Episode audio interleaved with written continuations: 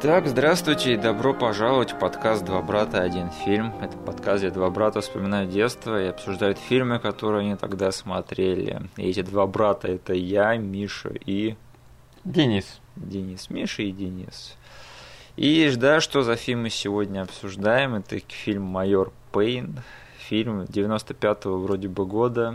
Э, фильм, который в свое время объяснил очень-очень большому количеству русских детей, что черный чувак может быть не только полицейским, драгдилером или убийцей вампиров, но он также может стать вам хорошим другом и воспитателем и ментором. Э, я помню, что мы посмотрели этот фильм по СТС, это был один из тех фильмов 21.00, и я тогда его посмотрел и подумал, что это просто лучший фильм, что я видел в своей жизни. И помнишь, как по СТС, когда они показывали по выходным фильмы в 21.00, они на следующий день его часов вроде бы в 5 повторяли. Да, точно. И мы сразу же на следующий день его записали на кассету, где мы его потом пересматривали просто не э, малое количество раз. Да. Э, ты помнишь, как мы открыли для себя этот фильм, почему мы решили его посмотреть, что ты о нем помнишь в детстве, какое у тебя мнение о нем было? Все, что я помню о нем, это только то, что я его смотрел тысячу раз. Да. И то, что он мне очень нравился. Я не знаю, он мне неприлично нравился. То есть mm-hmm. я был готов его смотреть просто по любому поводу и без. А ты тоже вот тогда первый раз по СТС посмотрел, или у тебя были какие-то предыдущие знакомства с этим, с этим фильмом? Нет, я его посмотрел первый раз только на канале СТС. Угу. Больше никакого просмотра до этого я не припомню. Как думаешь, в чем секрет того, почему нам так сильно нравился этот фильм? Я, посмотрев его сейчас, точнее, пересмотрев его сейчас, я вообще не понимаю, почему я тогда прям настолько обожал этот фильм. То есть, и поэтому я и как бы с большим интересом именно к этому выпуску подошел, потому что надеюсь, мы хоть немножечко сможем, знаешь, сковырнуть вот эту вот правду за тем очарованием, которое излучал этот фильм в глазах там детей. У меня сформировалось на этот счет очень сильное мнение, которое я буду с радостью обсуждать в процессе этого выпуска. Да, но пока что надо сказать, что ты в курсе, да, что этот фильм оказывается ремейк частично, да? Чего? Э, это ремейк картины «Частные войны» майора Бенсона, где главную роль играл Чарльстон Хестон. Офигеть. Да. Что за бред? Это довольно вольный ремейк, судя по тому, что я слышал об оригинальной картине. Но вот как-то так интересно получилось, да. Это фильм с номинацией на Оскар. Да, и я помню, мы какой-то еще фильм обсуждали, да, где мы для себя с неожиданностью открыли, что это был какой-то ремейк. Я уже не помню, какой именно это был фильм. А, это был все наоборот, вот. В общем, да, эти вот ремейки, которые совсем до неузнаваемости заремейчили, они, они повсюду, и ты никогда не знаешь, какой из твоих любимых фильмов окажется таким. Угу. В общем, этот фильм снял товарищ по имени Ник Кассел, и он режиссер одного столпа моего детства, помимо майора Пейна точно, это Деннис Мучитель. Слушай, почему американские киноблогеры не обсуждают Денниса Мучителя больше? Потому что, мне кажется, это настолько-то какая-то такая э, сочная штука для того, чтобы ее обосрать. И почему-то все на ней, на ней просто спят, как говорится. Извините за мой англицизм. Но вот Подожди. реально... Да. Недавно же был обзор от э, Джеймса ВГН на этот фильм. Они в Rental Reviews его обсуждали. Да, я его не смотрел, но это вот реально первый раз, когда я увидел за вот всю историю своего опыта с американскими киноблогерами, что кто-то вспомнил этот фильм. Да. Я вот э, еще в золотые годы ностальжия критика, я все сидел, ждал, когда у него наконец-то будет обзор на это кино. Что-то вот как-то, ребят, это же настолько вот, не знаю, легкая, там, не знаю, штука для того, чтобы ее отпинать, да, но тем не менее все просто коллективно забыли про этот фильм, что типа он настолько сильно копипастит первый один дома, что там даже в конце вот этот вот странный момент, где там Денниса похищает этот грабитель, да, которого играет э, Кристофер Ллойд. Угу. И в этом фильме просто очень много всяких странностей, и то, что никто не говорит об этом фильме, на мой взгляд, это как-то не знаю. Короче, Деннис Мучитель это экс против Сивер э, дерьмовых фильмов 90-х. Вот. Угу. У тебя есть какое-то мнение на этот счет? Ты любил фильм «Деннис Мучитель» в детстве? Я его любил. И когда я, короче, увидел, э, что у Джеймса вышел обзор на этот фильм, подумал, господи, они сейчас его разнесут там просто. Ага. Запускаю, короче, они весь обзор его хвалили. Что? Ну, типа, знаешь, эм, у них вот, эм, вот в этой их рубрике Rental Reviews они прям вообще очень любят в ностальгию окунуться, да? Да. И основывать свое мнение именно на том, что они чувствовали в детстве. И там большая часть состава этой рубрики, они как бы вот эти вот детские воспоминания очень любят переносить и в текущее типа время. Они говорят, э, я все еще обожаю этот фильм, потому что, потому что как бы у меня там ностальгия, воспоминания, все дела. Ага. И они на самом деле там вообще вообще не проехались по этому фильму. Блин, это окей, наверное. Наверное, нам надо брать с, ним, с них пример, потому что кто из них успешнее, да, они или мы. Нет, э, я просто, смотря их эту рубрику, понял, что они с целью себе поставили, именно, знаешь, чтобы вот эта вот ностальгия шла прям через все их обзоры. То есть mm-hmm. они понимают, что от них не ждут прям очень серьезного разбора по тому, как бы как фильм поставлен, как он mm-hmm. сыгран. Они просто делятся вот этими только детскими воспоминаниями и тем, что они обожают до сих пор как бы эти глупые фильмицы. Вот слабаки. Да, то есть они изначально осознанно не пошли прям по пути только конструктива. Угу. Хотя, конечно же, там свалиться во все это можно. Например, там бывает у Джеймса, когда на обзор попадает фильм, который там его три дружбана смотрели, а он нет, он смотрит угу. его первый раз, и он просто э, разносит этот фильм просто как-то глазами современного человека, то есть, который посмотрел только сейчас. А все остальные трое говорят, нет, офигенный фильм из детства. Блин, как думаешь, способны ли мы найти фильм, который один из нас смотрел в детстве и который любил, а другой нет? Блин, это чертовски сложно будет сделать, Миш. Я как-то с коллекцией фильмов, которые я смотрел, как-то и держу себя в голове. Я думаю, у меня получше, чем у тебя, потому что ты намного более самостоятельный и занятой человек, и для тебя это все как-то уже, да.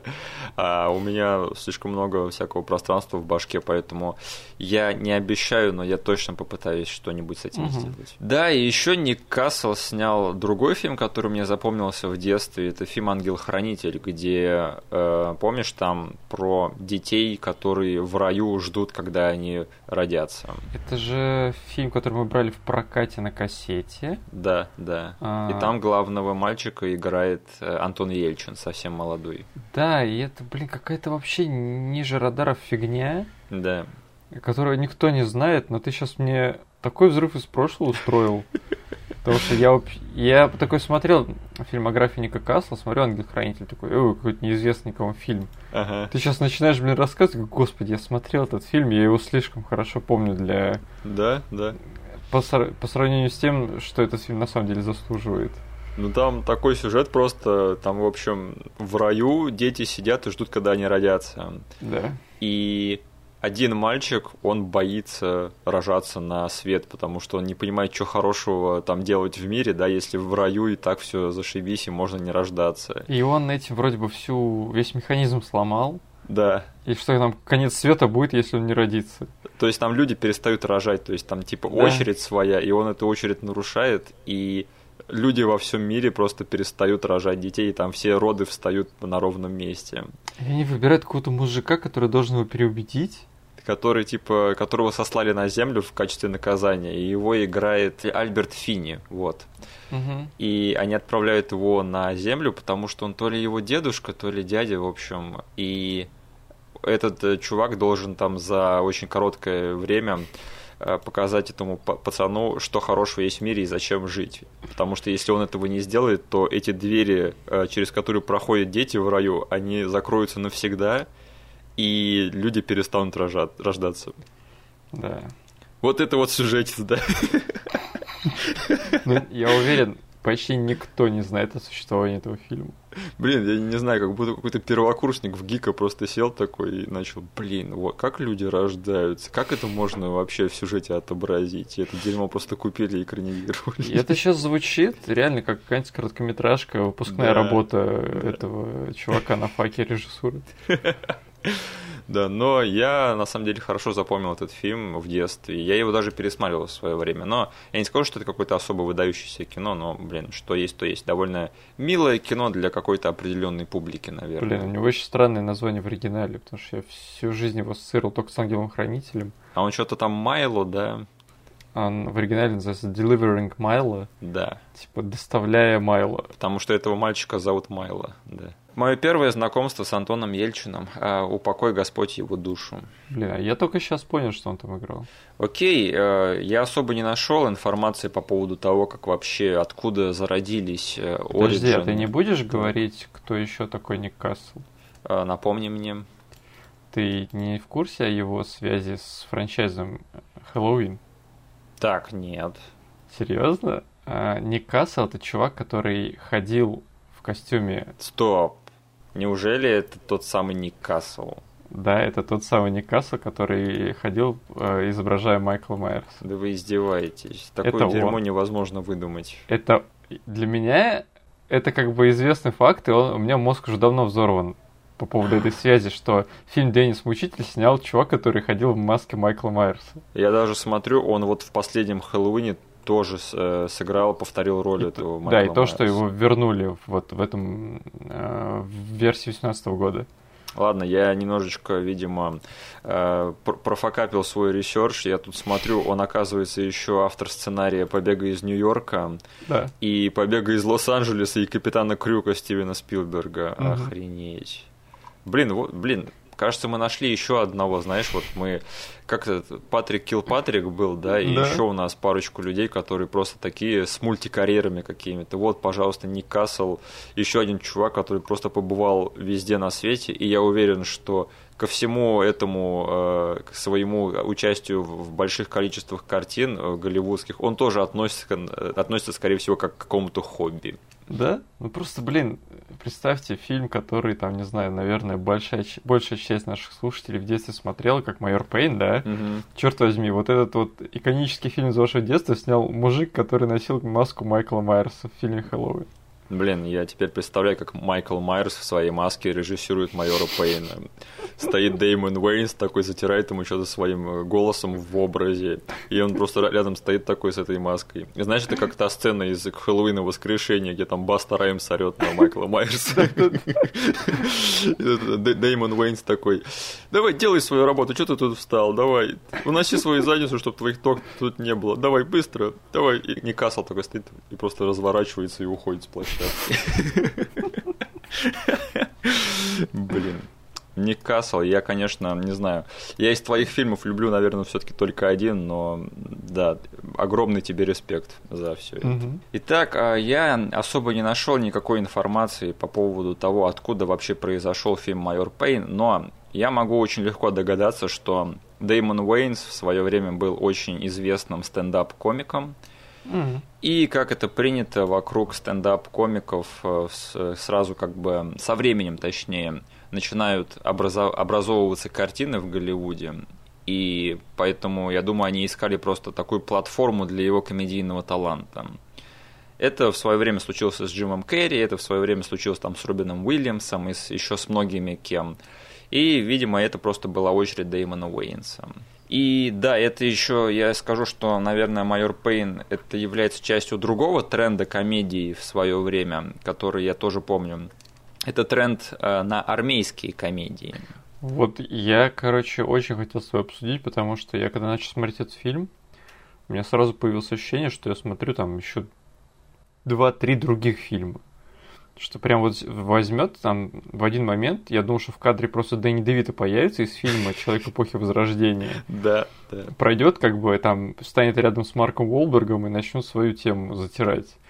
Они настолько похожи, вот как будто бы был один тренд, просто да. чуваки все снимаем, все, что связано с этой с армейкой, причем с гражданской такой армейкой, где мы не будем показывать конфликты военные, да. никто там не будет за бугор улетать, просто будет вот этот э, муштра тут у нас э, в армейских частях э, на родине. Да. И они все выглядели и сняты были примерно одинаково.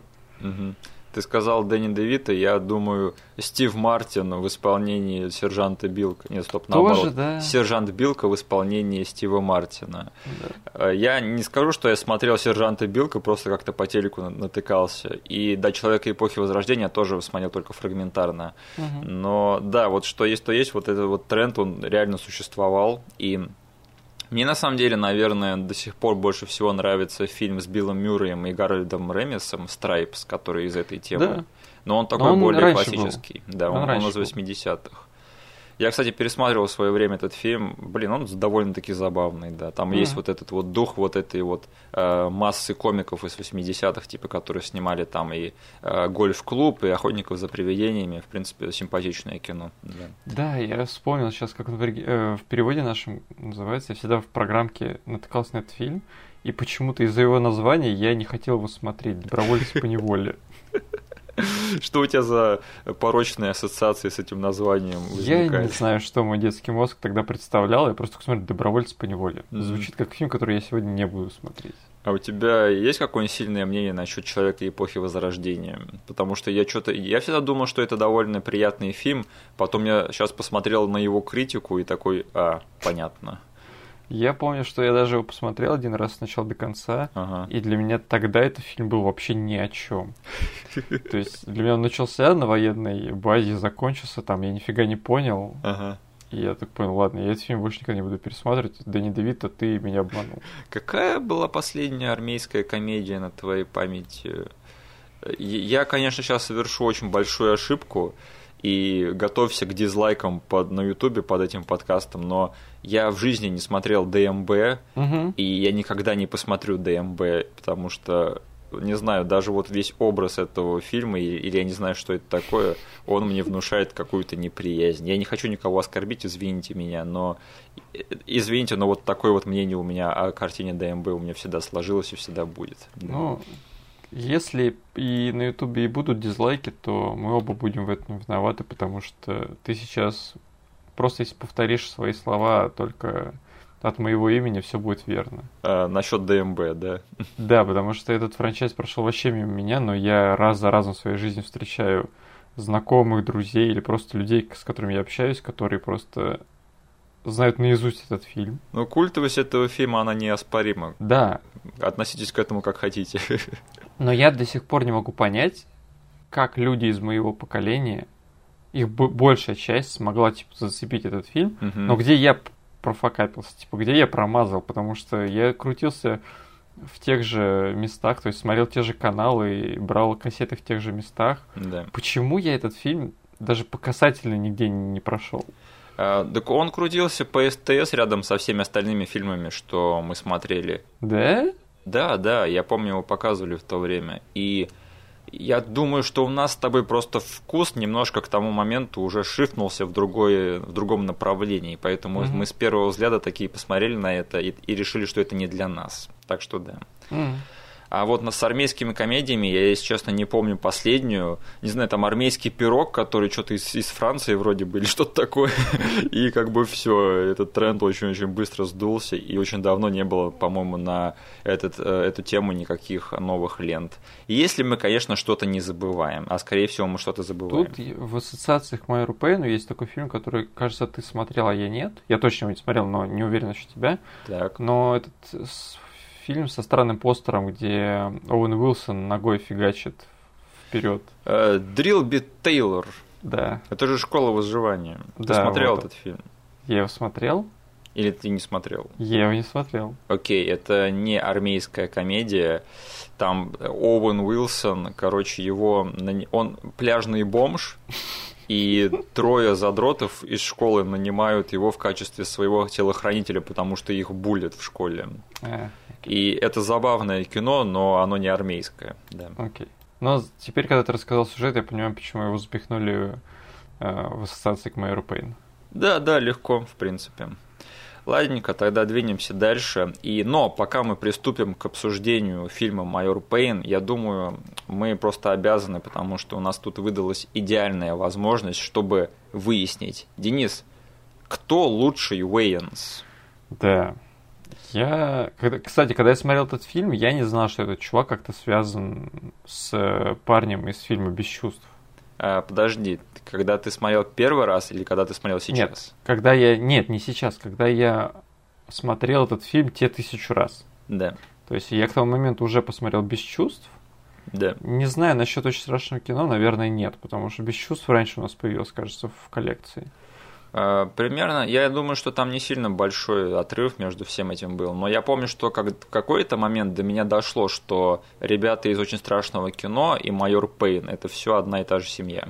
И да, но для меня это было непростительно поздно, я бы так сказал, потому что это очень очевидная вещь, но связать вот этих людей в одну семью я очень долго просто даже не хотел и не старался.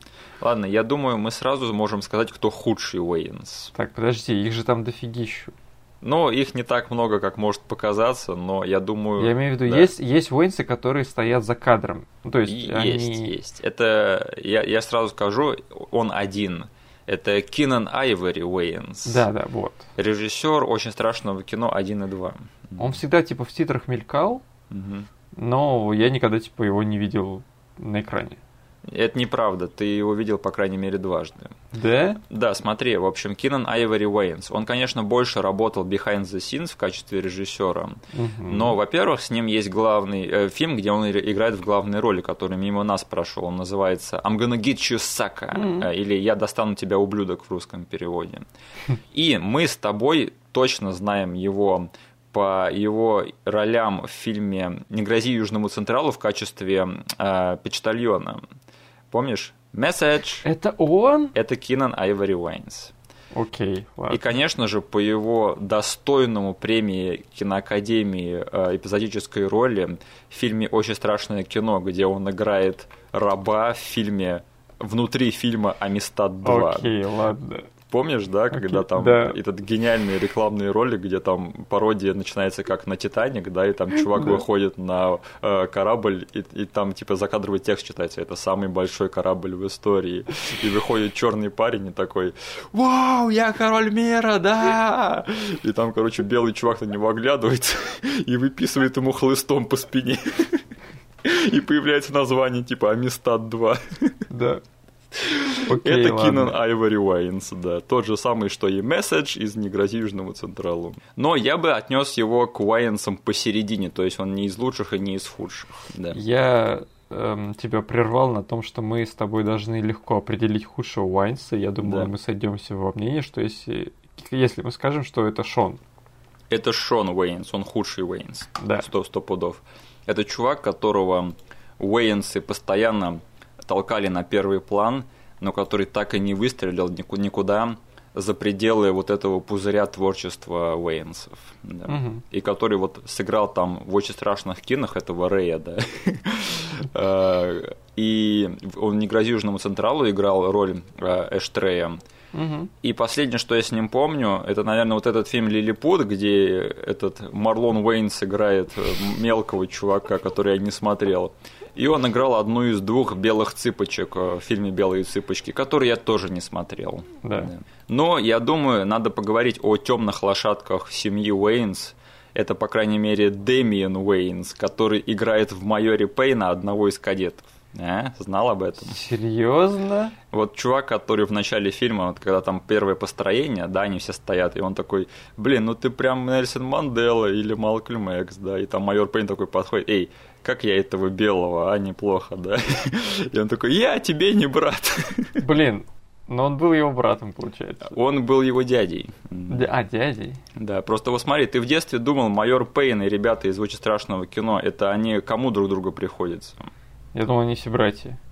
Ты был прав, потому что я думал, что Дэймон Уэйнс и Кинан Айвори Уэйнс это отцы, а Шон и Марлон это уже э, их сыновья. А оказалось, Мгм. оказалось, что они все братья, да. Мгм. Э, окей, еще одна, ну не знаю, темная или не темная, но явно такой самый как наследник клана Уэйнс, скажем так, это Дэймон Уэйнс младший, которого я знаю по сериалу «Новенькая», и который сейчас типа снимается э, в каком-то там числе комедий. Mm-hmm. Да, это, ну, понятно, что Дэймон Уэйнс младший, что он сын Дэймона Уэйнса старшего, который да. майор Пейн. Да. Я что-то уже был готов к тому, что скажешь, что тигренок из этого фильма это тоже Уэйнс. Блин, тут весь фильм в Уэйнсах. Этот, этот выпуск надо назвать Уэйнсы. Мир Уэйнсов. Уэйнсы, что им надо от нас? Uh, блин, я бы посмотрел на батл между Уэйнсами и Скарсгардами. Или их как-то зовут Сарсгарты, да? Я уже запутался. Uh, так, и, конечно же, я думаю, топ Уэйнсов и два Уэйнса, из которых нам надо будет выбрать лучшего, это Дэймон Уэйнс, собственно, ваш покорный слуга майор Пейн, и Марлон Уэйнс, да, которого многие, я думаю, знают по «Реквиему по мечте», нашему с Денисом любимому фильму. Угу. И я скажу, что Марлон и правда, у него довольно впечатляющая карьера, потому что он неоднократно играл главные роли э, в фильмах вне этого пузыря творчества Уэйнсов, как я уже его окрестил. И он даже вот как-то показал какую-то разносторонность своего таланта, потому что он снялся в драме, он играл там в «Броске кобры», я помню. Конечно, к сожалению, он в итоге опять вернулся вот в свой безопасный пузырь, потому что он последние там 10 лет опять снимает вот эти пародии, да, очень дешевые. Угу. Очень жалко, что так получилось, потому что я какое-то одно время прям надеялся, что из него получится прям, ну вот как-то, он, что он превзойдет совсем-совсем над вот этим вот творчеством Уэйнсов. Но это как-то, по-моему, так и не случилось. Ну и Дэмион Уэйнс, точнее не Дэймон, а Дэйм, Дэймон Уэйнс, извините, угу. я, уже, я уже запутался, тут столько Уэйнсов. Э, Дэймон Уэйнс, это, по-моему, такой первопроходец творчества Уэйнсов в том плане, что он прямо вот Э, занимался стендапом, он там первый снимался на главных ролях, и у него там тоже разносторонняя карьера, по большей части комедийная, но он еще одно время играл в боевиках, я помню, у него был этот фильм с Адамом Сэндлером. Ты его смотрел, кстати? Конечно, я его смотрел, он у нас на кассете был. Пуль непробиваемый. Да, да, это еще, еще один столб моего детства большой. И да, к сожалению, он тоже со временем сдулся, но он вернулся в последние пару лет с сериалом «Смертельное оружие». Да, он сыграл э, вторую инкарнацию персонажа Мертаха из э, да. «Смертельного оружия». Итак, Денис, кто лучший Уэйанс, Марлон или Деймон? Для меня тут все очень просто, я выбираю Марлона. Серьезно? Да. Почему? Потому что его highs больше, чем highs, его дружбана, э, его брата. Его кто? Ну, эти самые высокие точки в его карьере. А, типа его, понятно, окей, highs. Да, то есть э, они все-таки для меня во всем кинематографе, как в индустрии, более громкие, более запоминающиеся, он как бы больше сделал. И действительно, мне кажется, у него вот этот вот какой-никакой, я как бы никогда не думал, что я скажу про этого актера, но раз уж у нас зашла дискуссия в это русло, да, у него есть какой-то диапазон. Да, да.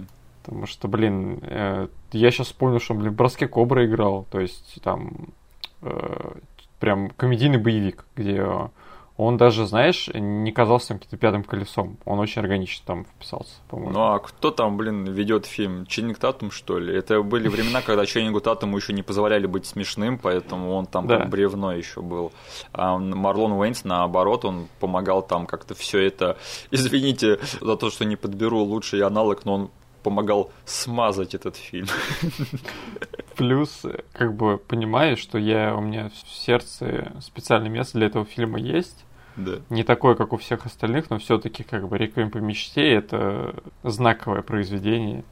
И он там хорошо сыграл. Мы, может, да, не, не совсем да. хорошо относимся к этому фильму. Не дизлайтите нас за это, пожалуйста, но да. он там сыграл достойно, да. То есть, а Дэймон Уэйнс, он для меня где-то вот там побарахтался, да, то есть, он, угу. конечно, он был в фильме «Последний бойскаут», но да. он там был просто, он был там просто тенью Брюса Уиллиса, по-моему. Ну, потому что вот еще одна история из моей жизни, когда я недавно пересмотрел последнего бойскаута, да, и подумал, какое замечательное кино, такого больше не снимают, э, как тут все хорошо договорились, как тут все хорошо сыграли, как тут все хорошо написано. А потом я пошел читать тривию по этому фильму и такой, все, кто работал над, над этим фильмом, они все разосрались и все снимали разное кино. Я такой, отлично, спасибо, что испортили мне фильм. Но да, в том фильме реально там должен был быть такой боди-муви, и в итоге Брюс Уиллис полностью на себя одеяло перетянул. То есть э, залогом успеха таких фильмов с дуэтами это когда у тебя два одинаковых по весу да. персонажа и актера. То есть, ну, смертельное оружие очень знаковый пример. Здесь этого не получилось, и как бы тут я не могу прям сказать, что Дэймон Уэйтс молодец. Он, ну вот, не вытащил, по-моему. А Марлон Уэйнс, конечно, у него, блин, там есть фильмы, которые никто бы не хотел иметь в своей фильмографии, но также есть фильмы, которые, за которые все готовы просто убить, чтобы они были у них там. Да. Поэтому для меня без каких-либо вообще раздумий. Ну и плюс я я его, наверное, как-то люблю еще с фильма «Без чувств». Да.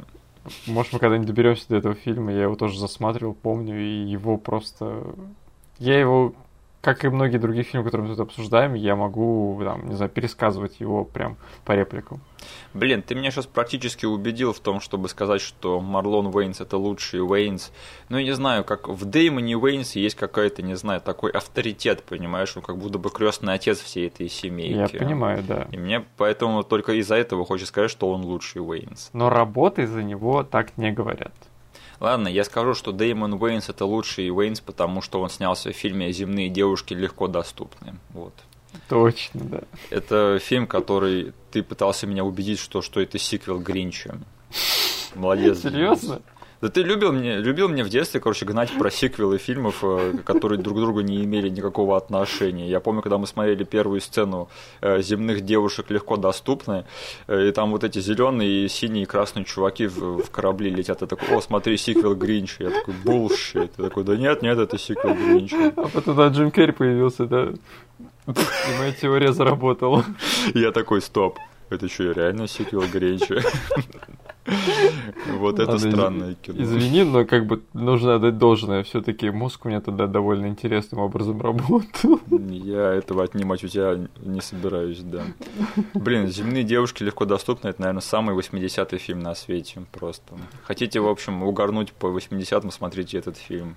Кстати, Джина Дэвис и Джефф Голблюм, э, это что, сиквел Мухи, что ли, который мы заслужили? Джина Дэвис, Джефф Голблюм, Джим Керри, Дэймон Уэйс, черт возьми, что как этот фильм вообще сейчас не обсуждается? Ну, я сейчас думаю, можно найти парочку фильмов с хорошими актерскими составами, да, которые ты смотришь и думаешь, что за бредятина. Это один из таких фильмов, который просто старый. Окей, тогда, раз уж мы пришли к какому-то консенсусу, я предлагаю, а, во-первых, упомянуть, сделать достойное упоминание а, Ким Уэйнс, единственной женщине во всем этом клане Уэйнсов, чье творчество, к сожалению, полностью прошло мимо э, российской культуры, и сейчас вообще невозможно вспомнить, э, где мы ее видели. Но такая женщина определенно существует, и определенно какой-то отпечаток на всем этом творчестве она оставила. Я вообще ничего про нее не знаю. Мы про нее вообще ничего не знаем, но как бы посмотри на ее фильмографию, да, она вокруг этого э, пузыря этого творчества, она болталась всю дорогу. Да. Угу. Окей, тогда мы наконец-таки переходим к обсуждению фильма на 34-й минуте нашего подкаста. Mm-hmm. Я, я чувствую, наши слушатели и наши особенно новые слушатели, они в восторге от того, когда мы говорим не по теме. Да, я уже как-то, я думаю, я устал отводить эту тему дальше и дальше, поэтому можно переходить к, к самому фильму. Окей, «Майор Пейн» — это фильм про в общем, военного человека, у которого явно какой-то синдром PTSD, он от него страдает. И, в общем, он машина для убийства, он человек, который рожден, чтобы там служить и защищать. Ну, он не полицейский, он военный. Uh-huh. И что, что происходит? Его увольняют со службы, говорят, что войны закончились, его услуги больше не понадобятся. Он всех убил. Да, убивать больше некого.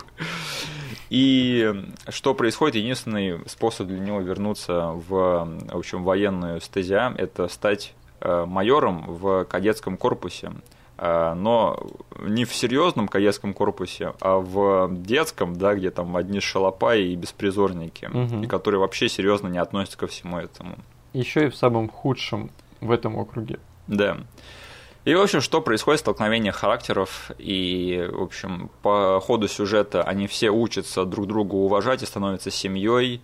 Э, дети учатся суровости у майора Пейна, а майор Пейн учится быть более чувствительным, сентиментальным и учится эмпатии, и становится семейным человеком по ходу фильма.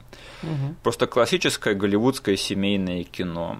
Э, и я скажу, что я как-то на удивление, я не знаю, как ты, но я на удивление сейчас насладился этим фильмом.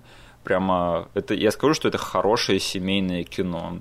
И вот для меня как-то сработал этот фильм в эмоциональном плане, что для меня как-то удивительно, потому что я так садился, думал, я этот фильм видел сто раз, как бы, и еще это такое старое кино, типа из 90-х, я такой думаю, ну, блин, чем этот фильм сейчас может меня удивить?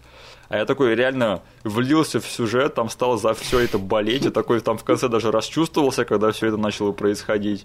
Я такой, блин, это, конечно, фильм, снятый по слаженной какой-то сюжетной формуле, да, которую мы видели очень много где еще. Но все-таки, не знаю, то ли актеры, то ли вот режиссура как-то вот все это заставило для меня работать. И да, вот формулизированность этого сюжета, она есть, и она заметна. Но почему-то она для меня все-таки работает, потому что в этом есть какая-то такая даже детская, семейная, наивная искренность. Да. Что ты скажешь? Как ты, как для тебя сохранился этот фильм сейчас? Ты сейчас вот произносил свою речь, а у меня mm-hmm. в голове крутилась только одна фраза. Слава богу. Потому что это ровно то же самое, что я почувствовал, и я думал, что я буду как бы выступать защитником этого бедного, наивного, светлого фильма, а ты начнешь просто катком по нему кататься. Не, ну я как бы ожидал, что я, возможно, не так втянусь в этот фильм, как в детстве втягивался. Но я на самом деле на удивление, так как-то реально меня как-то заворожило все это действие. И когда там вот в конце э, майор Пейн все-таки появляется на этих состязаниях, да, я такой, блин, это вот э, ранняя версия момента из «Мстителей» в финал, когда там у тебя слева чувак, и Сэм оглядывает, э, Кэп оглядывается, и у него там вылетают все его дружбаны, которые пять лет э, как померли все. И я такой, когда тут майор Пейн появляется на состязаниях, я такой, а, он, он появился у них слева. То есть я, да, то есть я подходил к этому фильму ровно с теми же ожиданиями, что и ты. Да. То есть и я как бы еще этот фильм э, Насте показывал, она его первый раз смотрела. Угу. И я такой, блин, я ответственность чувствовал и одновременно понимал, что как бы скорее всего просмотр будет не таким уж прикольным. Да. Потому что, блин, ну этот фильм из 90-х годов, блин, он такой супер дефолтный, он очень наивный, очень банальный. Но, блин, как же я ошибался, и, господи, ну вот как ты сказал, в этом фильме все прям очень предсказуемо. Да, да.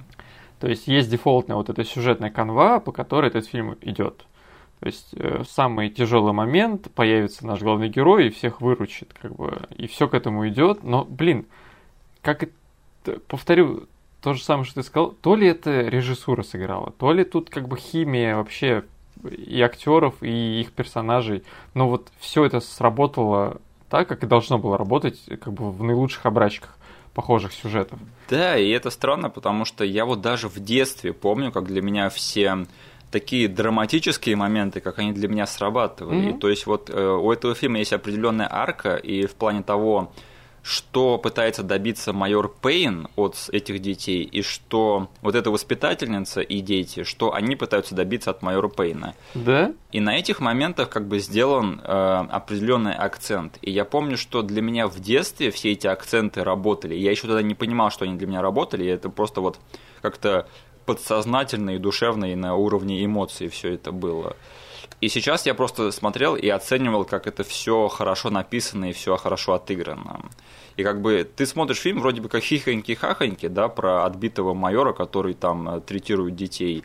Но когда этому фильму надо сделать, как бы вот прямо ступить э, на землю и э, сделать акцент на какой-то драме и на арке того, что происходит – у него это получается, как бы не супер там, не знаю, там в стиле Амистада, да, или Титаника, mm-hmm. но э, сделать прямо вот сюжетный акцент на чем-то, чтобы это сработало, у него получается довольно-таки адекватно и достойно. Просто, как бы, да, они взяли банальную формулу, банальную структуру, но они так хорошо с ней обошлись, что бы должно нам напомнить еще раз, что вот кинематографичный язык, он если применен очень правильно, очень как бы компетентно, у вас даже любая банальность заработает, потому что просто как бы слагаемые вот они в какой-то очень структурированную вещь превратятся и будут прям бить в нужные места по эмоциям, там, по чувствам, по прочим вещам у человека, который смотрит фильм. Да. То есть тут ровно то же самое случилось. Я причем надеялся, я почему-то запомнил этот фильм как полнейший м- комедии, да, я, я совсем забыл о всех этих э, ну, драматичных моментах. Да, да. Но они тут есть, блин. Вот я прочувствовал первый момент, я понял, что тут все серьезно. Это когда вот вся драма этого фильма для меня связана, и все хорошие моменты с э, кадетом Алексом Стоуном. Да. То есть то, что они вписали такого персонажа, который вместе... Тут в этом фильме не только Пейн меняется, но и вот этот вот бунтарь, который как бы среди них всех самый э, отбитый, ну не отбитый, самый как-то бунтующий, так сказать. Да. Они объяснили, почему он это делает, как он тут оказался, и он реально в конце э, фильма становится другим персонажем, Да. ты понимаешь, почему это произошло, и ты, ты прям, прям болеешь за него. Слушай, кстати, да, ты вот сейчас правильно заметил, и я додумался до того, а, в чем успех а, сценария и формулы этого фильма. В нем есть э, трехмерные персонажи. Да? И как бы даже не один. Вот Алекс Стон, на- наверное, самый интересный персонаж в этом фильме и самый развитый.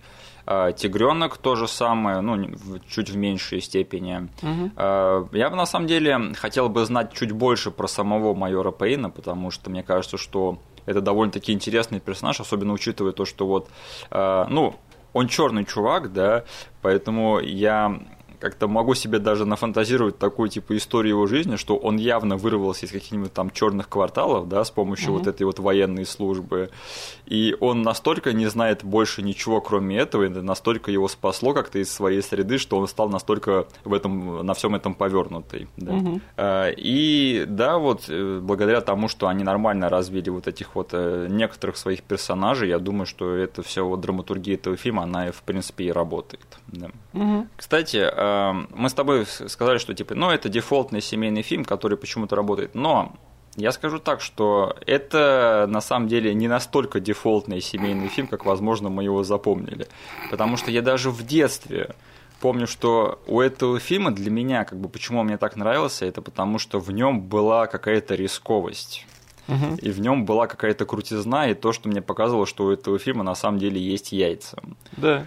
И я сейчас пересматривал, я убеждался во всех этих моментах, что они реально вот сняли фильм такой типично такой, который выглядит и притворяется таким семейным, но в которых есть какие-то вот определенные такие моменты, где ты сидишь и думаешь, что за фильм я смотрю вообще? Вот смотри, я это понял, точнее, я вернулся в те детские воспоминания в первой же сцене, Да, когда наш герой ломает палец э, чуваку, которому попала пуля в плечо. да, И я был готов к тому, что я такой смотрю, ну это семейный фильм да. с рейтингом PG-13. Я думал, что они просто, от- ну знаешь, будут крупным планом показывать одно из лиц э, наших героев, Да. но они не покажут, типа, сломанный палец крупным планом.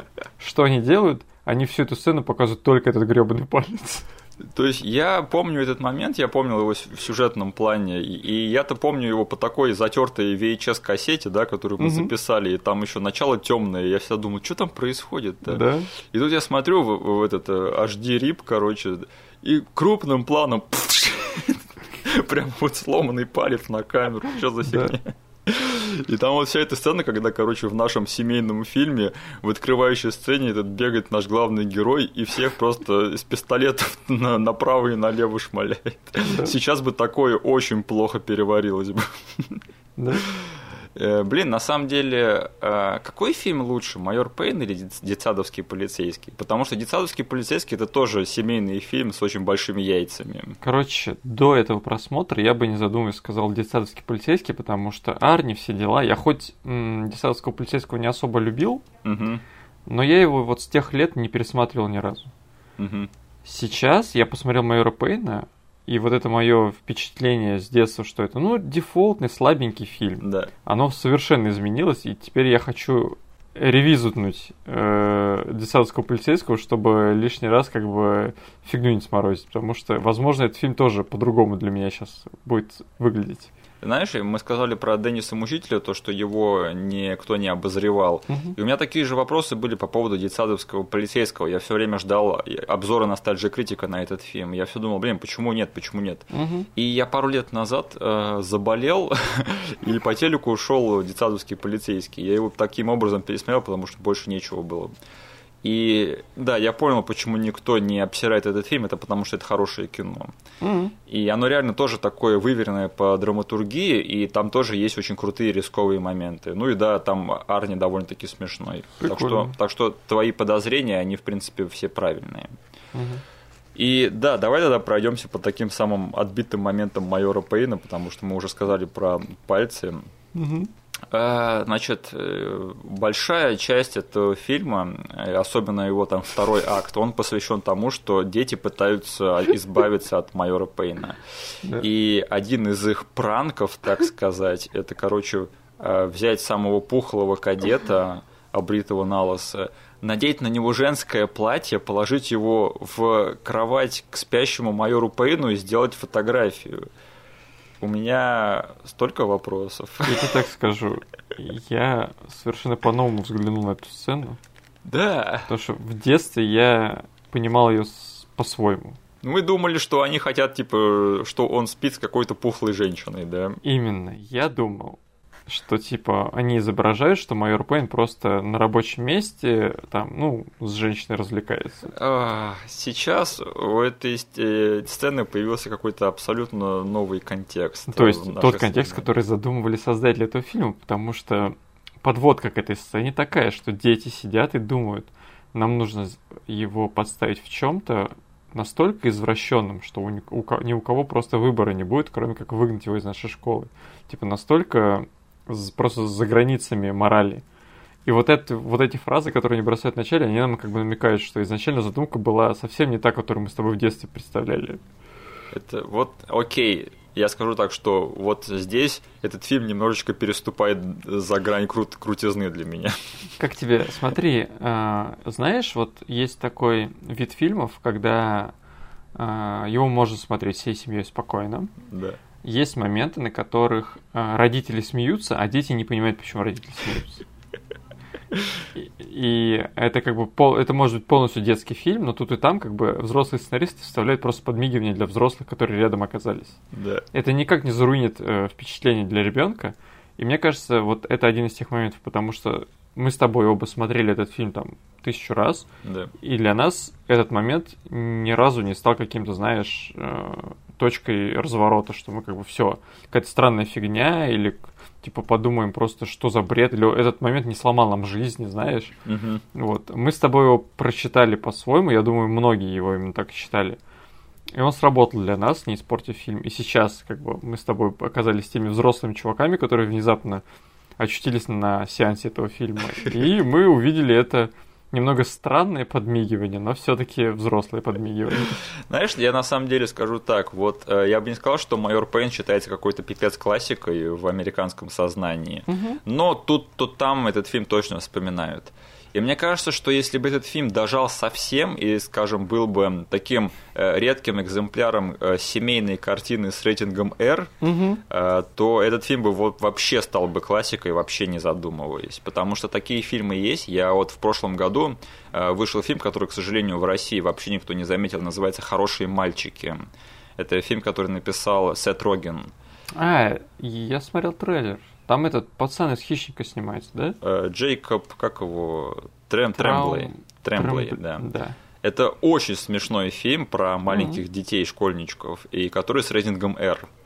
И я еще, наверное, сейчас не вспомню, но вот такие фильмы время от времени появляются, и они как бы пользуются, ну, если все сходится, то они пользуются успехом. Угу. Как бы. И этот фильм, он тоже в прошлом году был хитом в Америке. И мне кажется, что если бы вот э, «Майор Пейн» был бы таким отбитым фильмом, где там есть дети, да, и вроде бы семейный сюжет, и майор, который бегает там и в стиле цельнометаллической оболочки матом кроет своих кадетов, вот это был бы совсем-совсем классический фильм, да.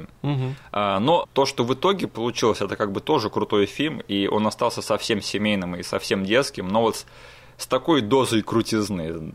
Э, от которой э, не хочется почистить зубы, да, как, например, э, от фильма «Трудный ребенок». Да.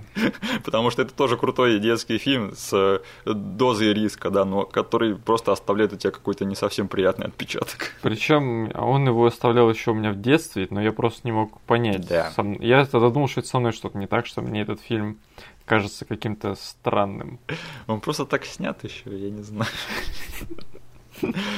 А, да, и еще, еще крутой момент в майоре Пейне, это мне и в детстве казался таким довольно, не знаю, каким-то взрослым и жестким моментом, это когда майор Пейн дерется с байкером. Угу. И он прямо так сочно ему там выписывает э, тумаки, что я прямо в детстве почувствовал прям. Просто, опять же, это снято не как-то там по-детски, да, там прямо кровь есть, и Да? у- удары сняты крупным планом, и видно, что они друг друга касаются. Это прикольно. Причем я заметил, что в этой сцене еще операторская работа, знаешь, она чуть более э, нестандартная, чем вот ты ждешь от такого фильма. Да. То есть ты ждешь, что какой-то просто статичный кадр, там, не знаю, ну, даже, возможно, где-то на отдалении, чтобы все было видно. А здесь и есть кадры снизу снятые, чтобы подчеркнуть как бы величину наших героев. И пролеты есть, которые должны подчеркивать удары. Да. Поэтому я прям оценил эту съемку именно этой сцены. Ты, кстати, в курсе, да, кто этот байкер, кто его играет? Конечно. Это же Бэм Бэм Бигелоу. Наш старый знакомый из игры в WrestleMania с Сеги. Блин, почему я не знал про это в детстве? Мне бы это взорвало мозг. Мгм. Ты, ты знал, нет? Я, смотри как, я в детстве знал об этом каким-то образом через слухи, через какую-то, знаешь, вот информацию, которая распространяется среди сверстников. Ага. То есть я никак не мог это перепроверить, потому что в газете, которую мы использовали для програ- в качестве программки телезритель, да, у них там обычно в ролях там три человека максимум попадало. Мгм. И как бы места этому бомбомбигелу туда явно э, не оставалось. Да, да. Вот. И я услышал это один раз, такой думаю, окей. Ну, знаешь, Бомба Бигела, у него такая внешность, ну, здоровый лысый чел. Я думаю, как бы любого лысого чела туда запихни, я поверю, что это Бомба Бигелоу. Вот. И я такой, окей, окей, ладно, мне кто-то сказал это в свое время. Я не знаю, откуда этот чувак знал эту инфу. Но я им поверил. Но перепроверить я смог ее только вот сейчас уже во время интернета. А, Если ты даже по слухам об этом знал в детстве, ты мне не сказал, поэтому для меня сейчас это был большим шоком. Да. Потому что я тогда, знаешь, к этому относился, как чел мне набрехал. М, То есть эта информация осела у меня в голове, но я такой думал, ну, я не, я не могу это проверить. И это как бы звучит немножко фантастично. Ну ладно, тебя винить трудно. Дети и правда любят э, всякое э, лабудить. Особенно там про Гринчи и прочее. Да. О, господи. Ты мне еще какую-то дичь рассказывал. А, блин, я сейчас даже не вспомню, но все, все твои, все твое вранье про всякие то А, то, что тот фильм, помнишь, где император превращается в ламу? Да. Ты мне говорил, что это сиквел Алладина. Отстань. Как ты до такого смог додуматься, я вообще не понимаю. Просто отстань. Этого не было. Я такого тебе не говорил. Окей, окей. Этого не было. Я не сумасшедший, да. Куско это Аладдин. Да. Ну и, конечно же, э, любимый мем российских миллениалов, да, это история про паровозик, который смог. Я сейчас сидел такой, думал, ну что тут, как э, задолбал уже этот мем, как бы, чем он сможет меня удивить. А я забыл, что там, чем там все заканчивается, да, там у него глаза вырвали у, у этого машиниста, у этого ног нет. Да. Что за жесть вообще? Как, как такое можно ребенку рассказывать и показывать? Там еще, блин, все запомнили вот это вот э, просто, что, знаешь, был паровозик, который смог.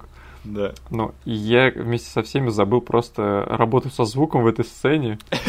Да, И там что еще он там что- начинает стрелять. Да, что там выстрелы, взрывы, и что еще больше веса этой сцене придает, это реакция девушки, которая стоит на фоне. Которая. Вот без нее эта сцена бы не сработала. То, что она стоит, сначала начинает умиляться этому рассказу, потом, когда начинает твориться какое-то дерьмо, ее лицо просто идеально пере... передает все вот те эмоции, которые публика испытывает. Да. А, слушай, кстати, я хотел с тобой обсудить. Как думаешь, вот тот элемент, что они ввели в сюжет этого фильма, что типа еще одним рычагом а, изменений в майоре Пейне становится вот эта вот женщина, которая там психолога играет или психиатра, да, этой, этой школы. А, Ты не думаешь, что это немножечко там как бы одешевляет эффект, который дети оказывают на майора Пейна.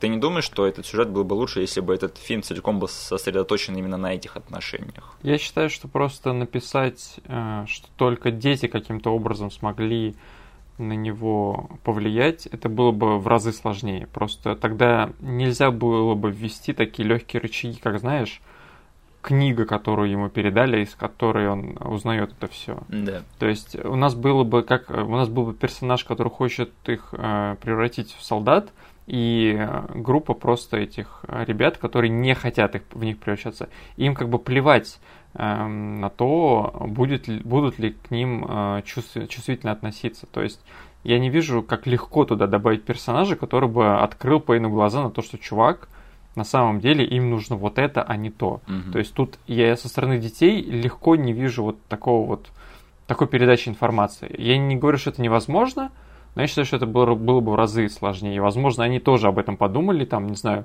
побрейнштормили немного и поняли, что окей, это не так просто сделать, как бы у нас есть сроки, поэтому давайте просто введем вот такого персонажа. Э, Это точно было бы сложнее, и, возможно, это было бы интереснее. Да, конечно. Но я, конечно, слишком многого требую от, от обычного голливудского семейного фильма. Мгм. Потому что если бы майор Пейн был реалистичным фильмом, то, скорее всего, это был бы фильм Элитный отряд. Вот это, как это, майор Пейн из Рио-де-Жанейро, да? Да. А, давай тогда поговорим про Дэймона Уэйнса и его игру в этом фильме, потому что он явно сделал парочку выборов в создании этого образа, и которые, на мой взгляд, все-таки окупились, да. Я еще раз да, расскажу про свое впечатление перед просмотром фильма. Я Мгм. немножечко с опаской включал этот фильм, потому что я такой помнил, блин, Дэймон Уэйнс, он не самый лучший из Уэйнсов. Это как бы фильм, на котором сделали ставку просто вот на него. Он должен Да. тащить свои импровизации где-то, где-то выбором образа, черт персонажей. И у меня были прям такие очень большие опасения. Я думаю, что, ну блин, это будет опять что-то похожее на что в бриллиантовом полицейском случилось. Да. И я такой ну ладно, посмотрим, типа обсудим с Мишей, и опять с- получим дофигищу дизлайков, пофигу, что просто обосрем еще один фильм, который всем нравится. Но, блин, что-то для меня сработало в этом персонаже настолько, Да. что я понял, что, блин, Дэймон Уэйнс проделал отличнейшую работу в этом фильме. Мгм. Ну, во- во-первых, я читал, что он а, и правда занялся как бы созданием образа именно в первую очередь военного чувака, потому что Мгм. можно заметить, что он весь фильм ходит с военной выправкой. Это заметно. И мне кажется, что у него еще отлично получилось создать такого полумультяшного чувака, потому что вот Да, рожи, которую он корчит, и вообще как он себя ведет, и опять же его голос, да, которым он, он все это говорит. Но это вот реально какая-то работа уровня Джима Керри по поводу того, по уровню того, насколько мультяшно у него получился образ в итоге. Но согласись, вот эти его выборы по части манер, они никогда не скатывались в откровенное кривляние. Да, то есть оно смотрелось уместно. Да, Это не как у Стива Одекерка, да, в Кунг-По. именно. То есть это где-то на грани, причем на той грани, где это все работает. Да, да. И когда ему надо стать серьезным, да, внезапно, он умеет как-то немножечко вот там обернуть свой образ так, чтобы, опять же, он оставался внутри этого характера и, тем не менее, не обнулял драматический эффект от, от сцен некоторых. Да, блин, там был момент, когда ему нужно было очень серьезные вещи Алексу сказать про то, Да. что как бы он теперь хочет ли это, этим кубл- куб- кубком обладать. Мгм. То есть и вот та сцена у него в кабинете, она работает именно на серьезных щах. Мгм. Хотя Пейн в этом в этой сцене из образа не выходит. Он продолжает быть вот этим вот чуваком, которого мы видели весь фильм до. Да. Ну и да, человек, который последний год э, в связи с этим подкастом работает над своей дикцией. Я хочу сделать огромный комплимент дикции Дэймона Уэйнса, потому что некоторые вещи, которые он выдает в этом фильме, трехэтажные, да, я прям сидел и просто пребывал в каком-то оцепенении в плане того, насколько классно ему все это удается. Прямо уровень Арли Эрми из цельнометаллической оболочки. Я, я даже себе э, куда-то записал в цитатник, там есть момент, который очень трудно переводимый, и его, я не помню, как у нас перевели в переводе на СТС, но в оригинале он звучит так. Это когда он угрожает этому Алексу и говорит, угу. что он сейчас ему там такой пинок даст, да, что э, э, вода на его колени да. удовлетворит жажду в горле Алекса. Но перед этим он ему говорит, парень, я сейчас буду на тебе как белая на рисе и стакане молока э, на бумажной тарелке в снежную бурю. Да, да, да. Как такое вообще можно сморозить, я не понимаю. У этих черных ребят у них точно есть как, какой-то свой э, э, ритм, э, который не подвластен белым. Угу. Ты при этом просмотре не включал даже на какое-то мгновение на дорожку перевода с СТС? К сожалению, на моем стриминговом сервисе не было дорожки СТС. Угу, окей. Я просто мельком услышал отзыв от человека в интернете, что э, очень многие вещи, ну как бы это неудивительно, но очень многие вещи были прям жестко утрачены в процессе перевода и переозвучания для нашего телевидения. Mm-hmm. Что, как бы, мы, оказывается, все детство не совсем тот фильм смотрели, и они вот все эти классные фразочки майора Пейна немножечко порезали. Но я что-то не заметил. Перепроверять я не стал это все делать. Ну, судя по тому, что я помню, мне, в принципе, я не заметил каких-то сильных различий. Угу. Единственное, я скажу, что а, Владимир Маслаков, который в то время был прямо на вооружении на СТС, да, на их студии переводов, угу. он проделал отличную работу, озвучивая майора Пейна, потому угу. что он прям передал всю актерскую игру Дэймона Уэйнса. И даже вот сейчас смотрел, я даже немножко скучал по тому переводу. Да. Угу. Так, ну, если что, у меня мысли по общие по сюжету и по фильму закончились, я э, хочу перейти к любимым моментам. Угу, давай. А, во-первых, блин, начало этого фильма, когда там майор Пейн ищет себя, Мне кажется, это просто великолепно, когда он там идет служить в полицию, да, и начинает избивать чувака на тестовом занятии. И потом там смэш-кат, и он сам в тюрьме оказывается. Это очень смешно. И да, когда он там крысу жарит у себя в квартире, блин. Это, кстати, был один из тех моментов, когда я увидел пародию первее того, когда я увидел оригинал. То есть это же пародия, когда он там э, рушит свою квартиру, да, и он там кричит. Это же пародия на апокалипсис сегодня. Да, там же этот э, Мартин Шин, да, в оригинале это все делал. Да, да, Мартин Шин там бухой, он там рушил свою этот, бух, э, кровать и кричал mm-hmm. так же. Э, да, следующий момент. Э, Майкл Айронсайд. Э, мы с тобой на выпуске со Звездным десантом мы абсолютно профокапились и забыли поговорить про него. Да. Если что, Майкл Айронсайд великолепен в Звездном десанте. И да, я думаю, что его персонаж в майоре Пейне это такая э, версия Расчика из альтернативной вселенной, да. Это где нацисты не победили? Да, да нацисты не победили. И он превратился просто в бухового чувака, который отправляет своего приемного сына э, в кадетскую службу. Потому что он хочет, чтобы его сын был гражданином. Да, ты не гражданин, ты даже сукин сын. Кстати, давай что тогда раз зашли на эту тему, я хочу сказать, что э, Майкл Айронсайд, э, его образ строится на четырех ролях из фильмов моего детства. Слабо перечислить все четыре. Так, вспомнить все. Да. The party, Рихтер. Звездный десант. Да. Хотите жить вечно? Майор Пейн. Да. И еще один просмотр Звездного десанта. на самом деле это фильм «Лифт», где Майкл Айронсайд сыграл Блин, главного злодея. Ты вспомнил. Ладно, у меня не было шансов, к сожалению, это, вспомнить. Э, фильм, который э, не только ты не, не хочешь вспоминать, но который еще Наоми Уотс не хочет вспоминать. Да. Это фильм мое первое знакомство с Наоми Уотс и, как я на тот момент думал, Стивеном Дорфом. Да, оказалось, что это совсем не Стивен Дорф, это чувак из Твин Пикса. Для меня, типа, четвертое место во всем этом был как бы очень странно, но я, я этот фильм в детстве смотрел один раз, но роль Майкла Айронсайда это, типа, единственная деталь, которая въелась мне в мозг. И я просто не отделял его уже всю жизнь от этого фильма. Это «Горец». Это, кажется, Горец mm. 3 или 2. Второй, это второй Горец. Да, который один из дерьмовых горцев. Да, да. Во втором Горце там злодей играет Майкл Айронсайд, и это единственное, типа, вот highlight этого фильма для меня, и он как бы всегда был мужиком из того фильма. Слушай, а первый Горец — это часть твоего детства?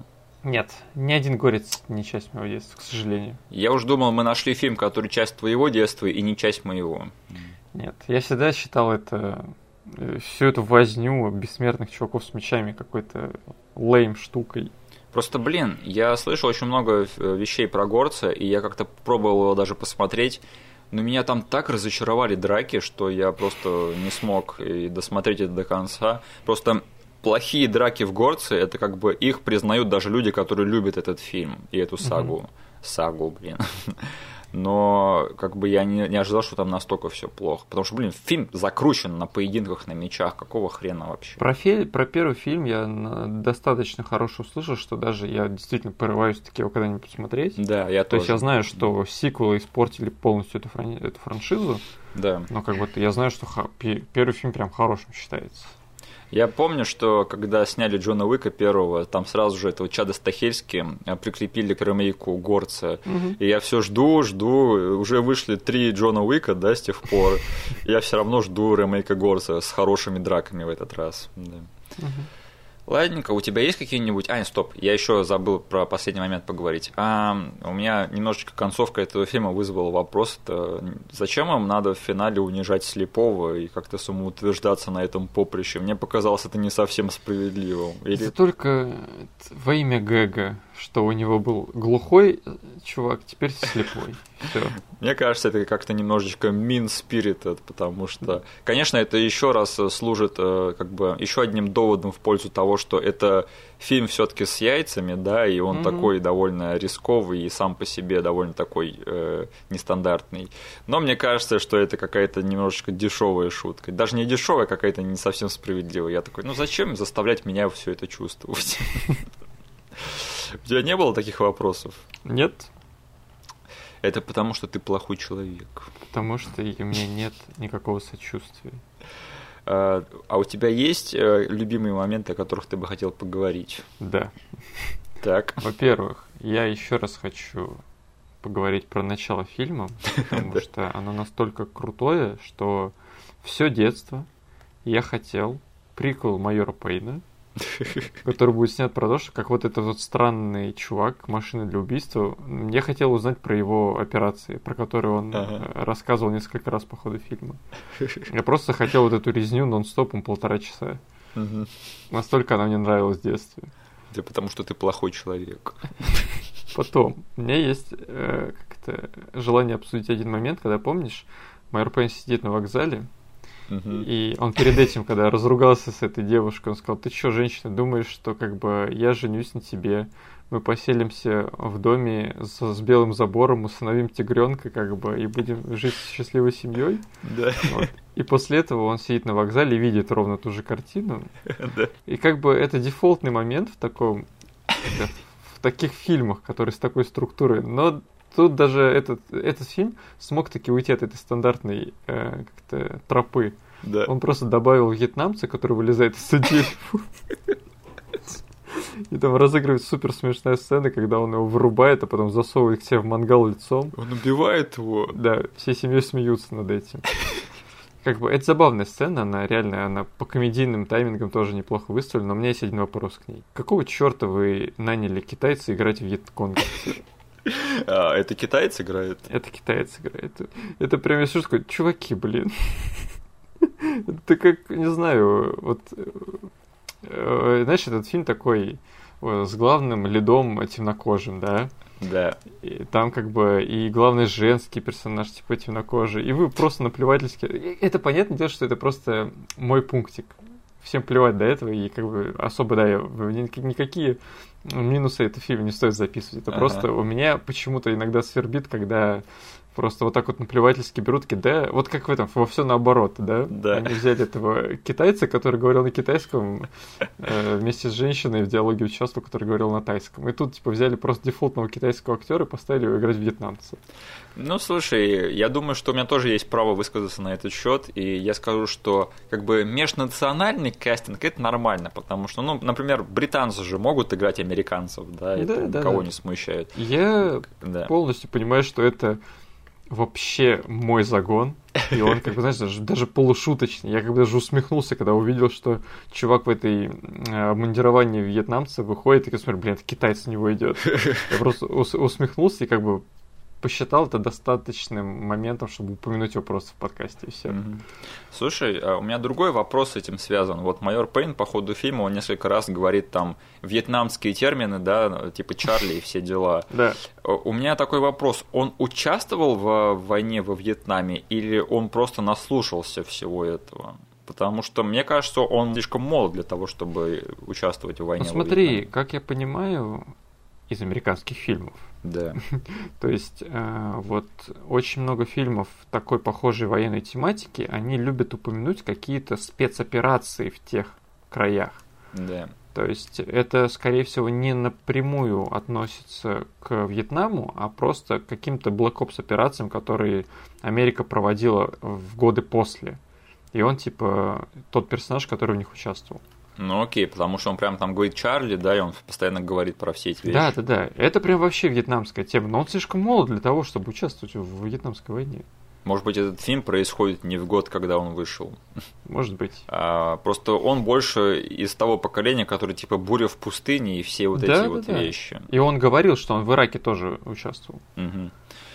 Окей, ну, наверное, это мы слишком сильно задумываемся, потому что майор Пейн это такой карикатурный персонаж, да, военный, типа Конечно. такое смешение всего на свете, что связано с войной в Америке. Так, еще один момент, который я не знаю почему, называйте меня опять слепым, потому что как-то добавляйте в список очевидных вещей, которые Денис не углядел в просмотре фильма в детстве. Ага. Я вообще не, не заметил, что танец, который танцует э, майор Пейн в клубе, это тот же танец, который потом Тигренок танцевал на, финальной, на финальном прогоне.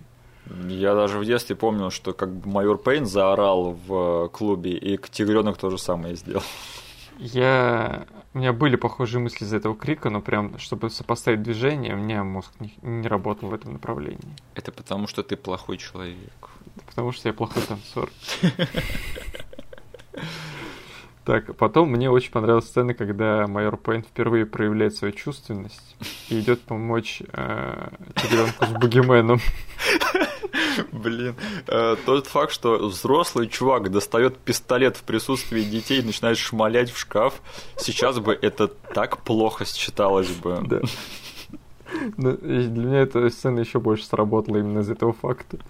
Просто из-за фактора неожиданности. Чего? Окей, ладно. Это офигенная сцена. А потом этот тигренок он об- обнимает майора Пейна, да, и майор Да. Пейн его берет в смертельный захват. Ты чего задумал? Про- подкрадываешься ко мне, да? Я сейчас шею в 20 местах сверну. Вообще отлично, просто. Вот. Ну и, наверное, все. То есть я уже проговорил про то, что мне очень сильно зашла вся сюжетная линия с кадетом Алексом. То есть я, на удивление, был вовлечен в фильм еще и именно из этого персонажа. А тебе, кстати, не напомнил этот актер кого-нибудь еще? Он мне почему-то, и как бы, опять, время странных ассоциаций от Дениса, он мне напомнил чувака из фильма «Дорожные приключения». Э, Какого именно? Главного героя. Брекина Майера? Мне показалось, что у них похожая мимика. Окей. Мне просто показалось, что он как будто бы более молодая и здоровая в плане здоровья версия э, злодея из азартных игр. Чего? Не Гэри Синиза, нет. А, не гей. А кого из них? Но этого дружбана Бена Вафлика. А, блин. Окей, ладно, это время странных ассоциаций от Миши теперь. Но, к сожалению, потом, кстати, этого актера нигде не было видно, потому что он со своим братом, они ушли в сц- сценарий и ре- режиссуру. М, Они там какие-то инди-фильмы потом снимали. Да. Окей. Еще что-нибудь или переходим к вердикту? Давай к вердикту, вроде бы все. Итак, Денис, скажи, ты будешь пересматривать майора Пейна в своей жизни когда-нибудь? М, наверное, один раз точно, да. Я думаю, что когда-нибудь я покажу этот фильм своим детям обязательно, Мгм. которых у меня никогда не будет. Поэтому я не буду пересматривать фильм. Но если они будут, я с удовольствием пересмотрю и покажу им, да. А, Да, в этом вообще нет ничего плохого. Я думаю, что вы тоже можете показать э, своим детям, что такое настоящее семейное детское кино, э, которое снимали в 90-х, а не то, что сейчас. Да. Окей, тогда переходим к финальной части нашего подкаста. Да. Во-первых, я хотел сказать, что, блин, я никогда не знаю, из каких эпизодов получатся мои любимые эпизоды, потому что я вот когда мы записали эпизод по Ангелам Чарли, да, ну я подумал такой, ну, нормально вроде бы получилось. Мгм. Потом я начал монтировать, блин, я понял, что это теперь один из моих любимых эпизодов будет вообще из всех, что мы записали. Окей. Осталось дождаться реакции публики. Да, я прям жду не дождусь, когда все остальные это послушают. Да. А, во-вторых, а, да, Лера поблагодарила нас за выпуск по Звездному десанту. Если что, это один из ее любимых фильмов из детства тоже, поэтому а, неудивительно, что у нас была такая бурная реакция в сообществе, да. Мгм. И Дмитрий Алексеенко тоже написал, что типа лайк 100%. Вот это, вот это, по-моему, вообще. Просто поставь мне лайк. Лайк, лайк. Ну ты лай- лай- вспомнил, лайк, блин. лайк. Обычный будний день, делать уроки лень. И я погружаюсь в интернет. Блин, а что стало с Ромой Желудем? Куда он пропал? Блин, я даже гуглить не собираюсь этого. Бедный парень. Он заслужил лучшего или нет? Нет. Хорошо, я тебе, я тебе поверю. А, во-вторых, а, мы с тобой на прошлой неделе шутили, что типа, о, у нас 40 подписок, да, и мы никогда не дорастем до 50. Я смотрю, с тех пор, как мы выложили Звездный десант, у нас теперь 45 подписчиков. Да, и учитывая, что люди еще не прослушали тот момент, где мы шутили про 50 подписчиков и приглашенного Да. гостя. Я так думаю, что вот когда к моменту, когда он, вот выпуск по Ангелам Шарли уже выйдет, чем черт не шутит, возможно, у нас уже будет 50, да. Да? Э, Ребят, тогда давайте следующий майлстоун. 100 подписок. Э, И когда у нас будет 100 подписок, мы каким-нибудь образом позовем знаменитость в наш подкаст. 100 пудов, да. Это будет знаменитость какого-нибудь, не знаю, какого уровня, но она будет знаменитостью. У тебя есть какие-нибудь э, связи в этом плане? Нет? Конечно, нет. Но, знаешь, знаменитость это понятие растяжимое. Давай сейчас не будем заниматься уточнением, просто чтобы себе задницу прикрыть на будущее. Да. А, вообще Юрий Быков да- достаточно доступный чувак, он любит там общаться со всякими ноунеймами. М-м. Но это тогда будет значить, что тогда тебе наконец-то придется посмотреть дурака. Так, ладно, все. Этот э, Быков отлетает. Ну ты вообще злой. Ребят, посмотрите дурака. Это отличное кино. Да, и тебе нужно обновить страничку с нашей э, страницу нашего подкаста ВКонтакте. А, все, я ничего не знаю. Кто успел, тот и съел. Не успели. Поезд ушел, все, я не могу. Я, Там я не комментарий хочу. час назад, Миша, оставлен, поэтому давай по У традиции. меня тут микрофон перед клавиатурой стоит, я не могу дотянуться, извините, я раз, разлогинен. Все, Ладно. подай следующий выпуск тогда. С- сейчас, секундочку. Опять реакция в прямом эфире, блин. Огонь в дыре. А, Неужели это дубляж? А, Я не знаю, но я точно помню, что все мое детство эту фразу просто каждый переводчик по-своему переводил. Это была та фраза, которая меня конфузила, и как бы еще и переводчиков конфузила. Я помню, что... Помнишь фильм с э, Ван Дамом и Деннисом Родманом, где Да. э, они там двойная команда или что-то типа того? Это там, где Микки Рурк, э, Да, его да. тигр сожрал, а они за автоматом с пепси-колой закрылись. Он наступил на мину, и поэтому у него был выбор э, взорваться на мине или быть сожранным э, тигром. Он выбрал мину. И Ван Дам, Деннис Родман и, дочка Ван Дамма, они закрылись от взрыва автоматом с Кока-Колой. Да, сколько. Блин, вот это дерьмо просто. И там был момент, когда в этом фильме э, Ван Дам приходит к Деннису Родману закупиться у него стволами, и Деннис Родман показывает ему э, гранаты. И Деннис Родман такой кидает, и у нас на переводе на, по телеку было «Огонь в дыре», и они все прыгают и укрываются от взрыва. Вот это дерьмо. Да блин, фраза отстойная в плане перевода на русский. Так, а, если мы запишем выпуск про нежить, то, в общем, наша дружба с Настей закончится на этом. Угу. Я думаю, что если мы когда-нибудь дорастем до этого, то без присутствия Насти в этом эпизоде точно не обойдется. Потому что какой иначе смысл, я не понимаю. Конечно, да.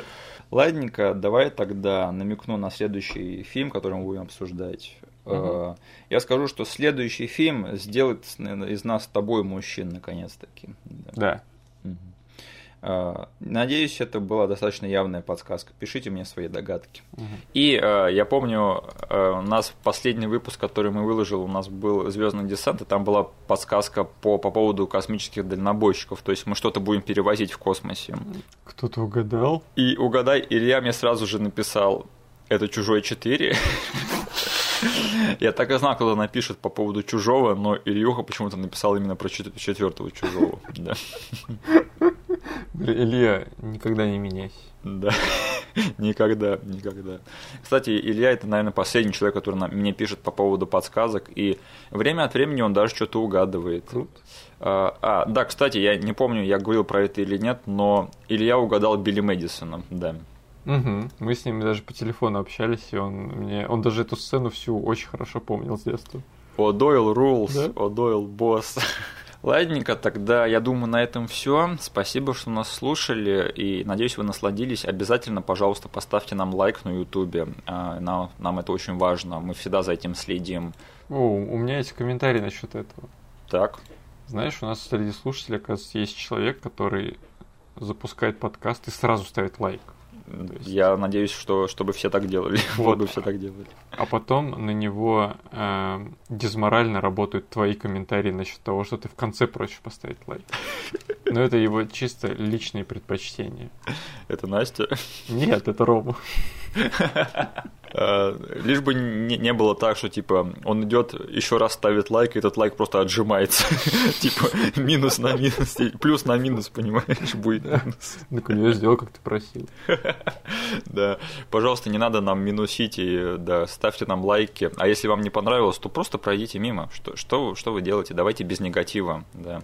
Мы только учимся писать подкасты. Э, да, спасибо тогда за все. Э, услышимся на следующей неделе. Всем пока. Всем пока.